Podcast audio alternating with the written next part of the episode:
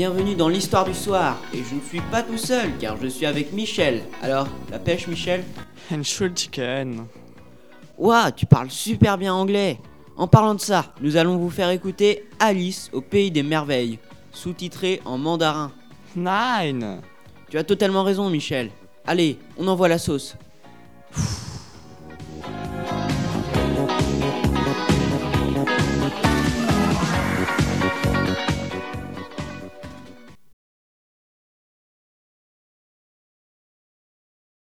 Bonjour et bienvenue sur Timbre FM.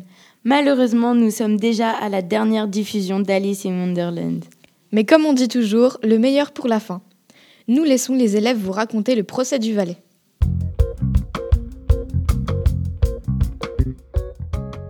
Hello, Alice is having lots of adventures in Wonderland. Now she is in courtroom full of animals. Everybody is waiting for the trial to start. The Queen and the King of Earth have already arrived, and they are sitting on their thrones. The rest of room was filled with the birds and animals, and the whole pack of playing card people. Alice saw the white rabbit. He was holding the trumpet in one hand and a large piece of paper in other. The white rabbit blew the trumpet. Silence in the court. The trial started. The king was the judge and the twelve animals were the jury. The king spoke first. Read the accusation. The queen of hearts, she made some tarts. On a summer day, the knave of hearts, he stole the tarts and took them quit. Knave of hearts, what do you say? It wasn't me. I didn't do it. Silence! Call the first witness. Bring in the first witness. The first witness was the hater.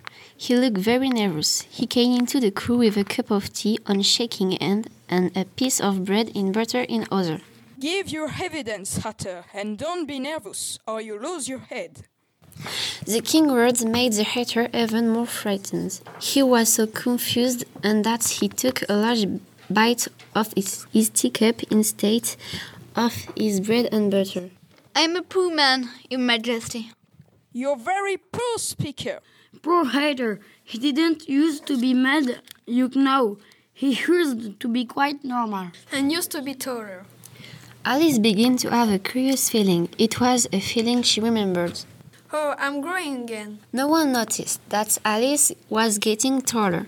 They were watching the hater who was too frightened to speak. You may go. Call the first witness. The next witness was the cook. Cook, what are tarts made of? Paper mostly. Everybody started sneezing. Nobody seemed to notice Alice growing taller and taller. By the time they stopped sneezing, the cook had disappeared. Never mind. Call the next witness. Alice watched as the white rabbit studied the piece of paper, looking for the name of the next witness. Imagine her surprise when he straightened up, took deep of breath, and shouted the name of next witness. Alice! Everybody in the courtroom turned to look Alice. Alice felt herself grow a little taller as he took deep of breath and speed forward. Next time, I tell you that happened with Alice give her evidence and the white rabbit reads the letter for Knave or Earth. Curiouser and curiouser. Goodbye. You are always on Tabre FM. Et voilà, c'est le grand moment.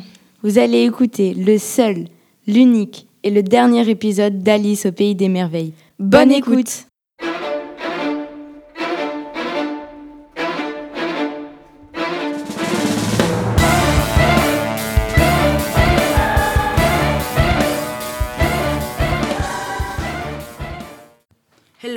Alice has had lots of adventure in Wonderland. Now she has been called as a witness in the trial of the Knave of Earth. The King of Earth is the judge. But Alice has grown so tall that her head reaches the top of the courthouse, and all the people seem very far away. Oh, small, you are how? The witness must come to the witness box. Alice jumped at note over the jury box. It was full of animals, and they all fell out. Oh, oh, I'm terribly sorry. There's your chair, lady first. Oh dear, oh yeah. I'm so sorry. What do you know about this business? Nothing at all. The king looked in his book of rules. Rule 42. All person more than a mile height must leave the court. I'm not a mile height. Indeed, you are not. You are nearly to mile height. Well, I'm not going, and you can't make me. Alice had grown a little bit more, and the king, who was now the seat of Alice's joy, could see. She was right about that part. His face went very pale, and he closed the book of rules. White Rabbit asked the jury, What is their decision about this matter? Did the knave steal the queen tarts? But there was more evidence. The White Rabbit gave a letter to the king, who happened to turn the knave of hearts. Knave of hearts, did you write this? I didn't write it. Look at the end of it. There is no name written. Then you are not an honest man. An honest man always seen his homework. Read the letter. And the White Rabbit read the letter. No one understood a single word of it. That's the most important evidence we are here today. I don't believe there's any meaning in it. If there are no meaning hit, then we don't need to try to find any. Jury, what's your decision? The queen stamped her feet. No, no, no. Pigeons were first. Decision afterwards. That's nonsense. The punishment comes last. Be quiet. I won't. Off with your head. No one moved. Alice realized she had grown to her full size. Who cares about you? All of you. Alice looked down at the little people around her. She suddenly realized. You're nothing but a pack of cards.